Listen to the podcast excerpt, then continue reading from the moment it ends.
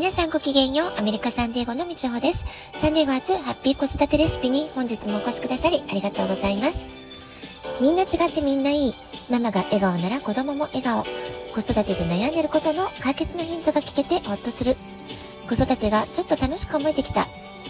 聞いてくださってるあなたが少しでもそんな気持ちになってくれたら嬉しいなと思いながら配信をしております。さて、あっという間に7月になりました。今日もサンディエゴは真っ青な空が広がっているとても気持ちの良い朝を迎えております。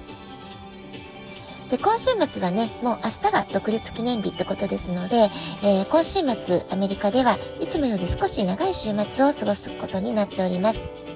で、私は昨日ね、土曜日の午後に仕事の関係で、まあ、イベントというかね、お茶会、ティーパーティーを企画したんですね。で、そのため、その準備のために、金曜日の夕方から飲み物やお菓子を買いに行ったり、えー、いろんなね、スーパーとかお店に行ったわけなんですけれども、やはりね、皆さんこう、連休のバーベキューをしようとか、パーティーをしようとかね、まあ、そういったプランがある方が多いんでしょうかね。どこのお店に行っても、たくさんの飲み物とか、お肉をたくさん買ったりとか、お菓子、デザートをね、えー、買いに来る人でいっぱいだったかなと思います。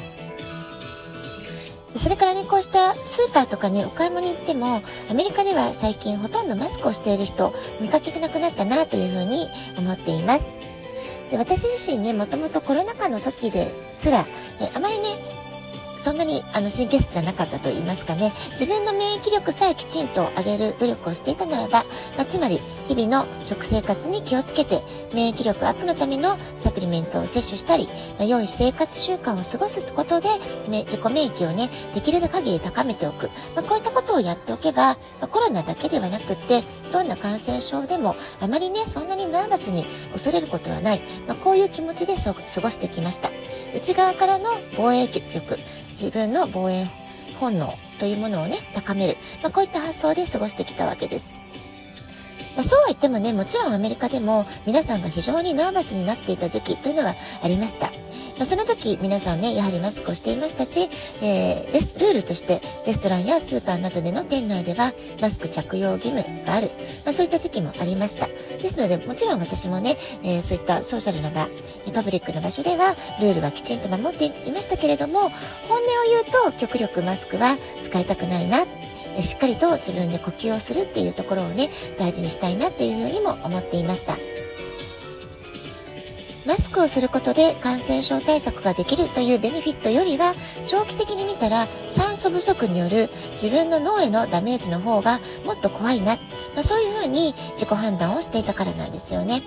まあ、実は本当に脳に酸素があまりいっていない酸素不足であるってことは、え長期的な目で見ると本当に恐ろしいことなんです。ですから今アメリカでは社会的にもマスク着用義務というのが撤廃されて、えー、しなくてもいいってことになりましたので個人的にはすごくいいことだな喜ばしいことだなというふうに思っています。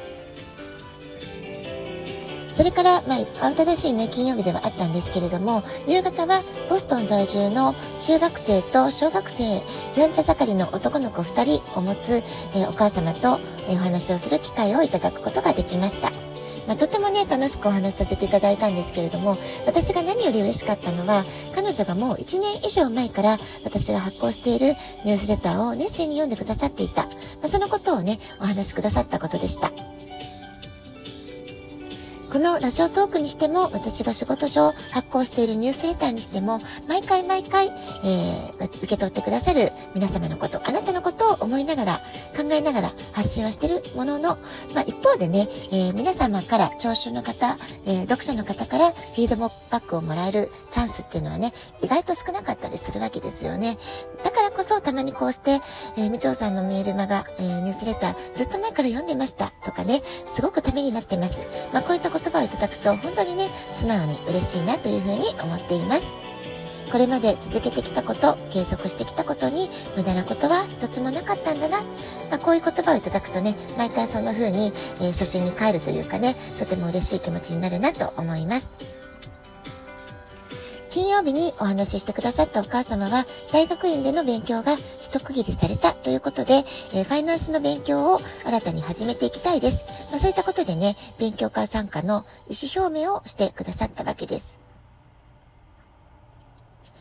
えー、こうしたね、新しいチャレンジをするときというのは、人それぞれその方にとってのベストタイミングっていうのがあると思うんですよね。ですので、一概にいつ始めるのが一番いいのかっていうのはね、なかなか、えー、一言では言えないというか、やはりそのご本人、ご自分しか、えー、わからない、ご自分でしか判断できないってことだと思います。